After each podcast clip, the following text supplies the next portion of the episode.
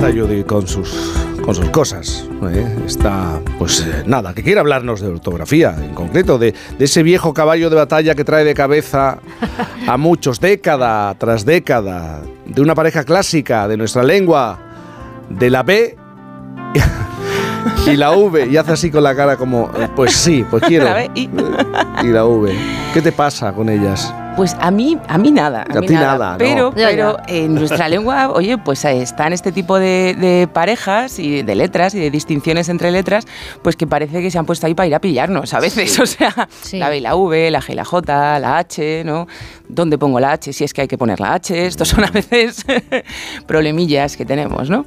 Entonces, bueno, pues hoy quería hablar de, de la B y la V, que yo creo que es una confusión que es que está servida para muchos y que viene del hecho, en realidad, bueno, pues de que se pronuncian igual. Entonces, si no conocemos bien las reglas o no conocemos de antemano la palabra, pues por el oído no podemos saber qué grafía corresponde en, en cada caso.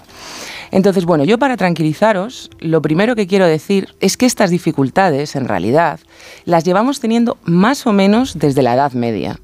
Así que, oye, bueno, por lo menos ese primer consuelo Podemos que tenemos. claro, este es un problema que viene de atrás.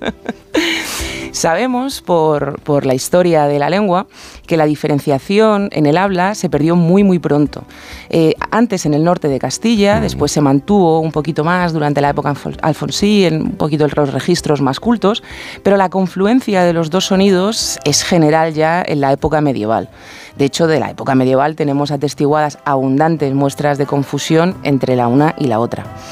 Eh, mirad, en las glosas emilianenses, que como sabéis, bueno, pues que es lo que se, el que consideramos el documento más antiguo en castellano. Como sabéis, Sí, dice. sí, sí, claro, ella, ella va... Esto es un dato de las trivial, glosas- ¿no? Las glosas emilianeses, que La- como, la Fernando mesilla. dominas perfectamente, sabrás. Este dato hay que retenerlo porque en cualquier momento... a- De aquí, ya no, de aquí ya no se me escapa, pero Las antes de reconocer que no tenía ni idea. Oye, iros a, la, iros a la porra todos, ¿eh? Vamos a ver. Es que tú das por hecho ciertas No, no. cosas. A ver, ahí. Y claro. Vale, rectifico, vuelvo para atrás. Venga. Tú eres la que tiene no nivel, ¿vale? Te recuerdo, la que tiene de nivel las eres tú. glosas. Mirad, repito, en las glosas emilianenses, como por lo visto no sabéis, que es el documento más antiguo en castellano, Sí. pues podemos encontrar un sanos et salvos, con ese salvos escrito con B, cuando ahí correspondería una V del latín salvus. Tenemos también un alcuandas veces con B, donde lo suyo sería una V del latín vicis, vez turno. Y en Gonzalo de Berceo, entre otros, encontramos un vecino escrito con B en una frase como en cuál suele el pueblo fablar a su vecino.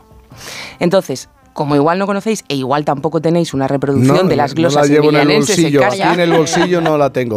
Bueno, pues No. yo que me hago cargo, que veáis que me hago cargo, os doy una prueba más que todo el mundo puede comprobar. Buscad en Google Imágenes la firma de Cervantes o la firma de Quevedo y la encontraréis escrita de sus puños y letras tanto con V como con B. Ya, Judy, pero hay mucha gente que piensa que hay que distinguir la pronunciación de estas dos letras, ¿no? Que es más culto o, o mejor hacer esa diferenciación. La hay, la hay, pero eh, la Real Academia nos dice que no existe diferenciación alguna en la pronunciación de las letras B y V, y en esto es tajante.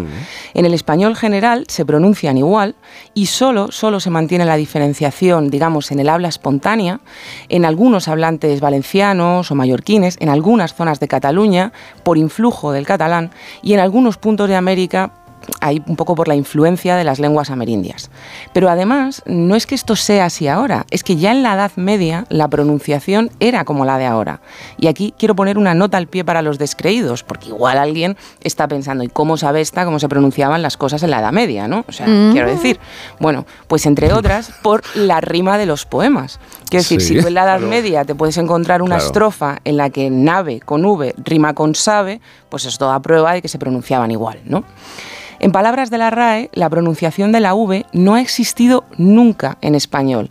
Y fuera de estos casos que os acabo de, de citar, de, estos, de estas excepciones, digamos, la Academia nos dice que es un error que cometen algunas personas, cito textualmente, Sí. por un equivocado prurito de corrección. ¿Vale? Ya desde el Ay, como que diccionario él de no quiere la autoridades. cosa lanzando, sí. Bueno, bueno, lo dice la RAE. Sí, sí, sí, sí. Ya desde el diccionario de autoridades, también de la RAE, se mencionaba que no había distinción entre estas letras. Pero también es verdad, y hay que decirlo, que si nos vamos a ortografías más antiguas, a las ortografías de los siglos XVIII y XIX, la Academia sí que llegó a recomendar entonces que la V se distinguiera en la pronunciación. A ver, yo no se lo tengo muy en cuenta, porque ya entiendo que eran tiempos entre los que, entre, digamos, las lenguas, las grandes lenguas de cultura, estaba el francés. Entonces, claro, si de parecer francés se trata, pues pronunciar la V así de una manera distinta te da un toque, ¿vale? Entonces, bueno, pues un poco por ahí. Pero vamos, ya la gramática de 1911 dejaba de recomendar esa distinción. Oye, Fernando, te paso las glosas. Quédate con, las glosas si te parece. pronuncia, pronuncia. tengo que deciros una cosa. Sí. Mi esposa Sí. Mensaje de WhatsApp que me acaba de llegar. Hace todo, sálvame, no es lunes, ¿vale? Fer, ya te vale. Las glosas emilianenses son de primero de cultura general. I love Judith. Muchas gracias, por favor, responde, eh, responde y di muchas gracias. Ahora, cuando empiece yo a apagar la radio, que no, que no quiero que se venga Pero una cosa, Judith, vamos a ver. Si esto viene de tan antiguo, ¿por qué seguimos insistiendo, eh, haciendo esta distinción? Bueno, pues porque aunque hoy esto sea así y venga de largo el hecho de que sea así, en la pronunciación hayan confluido de forma general, históricamente la B y la V son dos letras distintas. A nosotros nos llegaron del latín, pero es que podemos ir incluso más atrás. La letra V procede de la U latina, que a su vez derivaba de la Y griega, que ya venía de la Wau fenicia. Nuestra B, sin embargo, viene también del alfabeto latino, pero procede de la letra griega beta, esa B que se escribía en griego clásico con el rabito ahí un poquito más largo y que aún más atrás hunde sus raíces en la B fenicia. Al final, los griegos aprendieron a escribir de los fenicios, adaptando, digamos, el silabario de estos a su alfabeto, y de hecho el signo, el dibujo de la beta, es muy parecido al de la B fenicia, solo que este tiene, digamos, el rabito hacia el otro lado porque el fenicio se escribía de derecha a izquierda. De aquellas, en el origen, no solo la grafía era distinta, sino que a cada letra le correspondía una pronunciación. La B era una oclusiva más bilabial y la V una más labiodental. Bilabial quiere decir que juntamos los labios al articular esa letra. Labiodental significa que lo que hacemos es acercar el labio inferior a los dientes superiores, como hacemos un poquito con la F, que ya bueno, es africada. Haced la prueba, ¿no? Hoy ambas son bilabiales. ¿Cómo decís, cómo ponéis los labios al decir acervo? que se puede escribir con V o con B, pero que pronunciamos igual, o vaca o bello, ¿no? Juntamos ahí los, los labios. Vamos, que eh, el origen de las letras es casi tan antiguo como la confusión. Pues más o menos. Más o menos. Aproximadamente. esto. Es muy célebre aquella sentencia humorística del humanismo que decía Beat Hispani, quibus vivere, vivere es. Beat Hispani, benditos los hispanos, Huivos vivere, para quienes vivir, y este vivere vivere se escribe con dos Vs, vivere est, beber est. Y este beber se escribe con dos Bs. Entonces, claro, cuando este vivere con V ya se pronuncia vivere como el vivere con B, pues efectivamente vivir es beber. ¿Qué dices de huevo? Huevo. Eso viene por otro lado. Con doble B.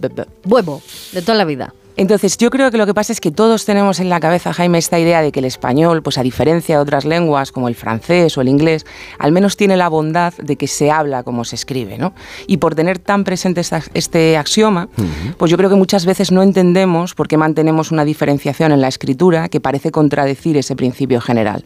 Creemos que si ambas letras se pronuncian igual, oye, pues las que las podíamos escribir de la misma manera y solucionaríamos el problema.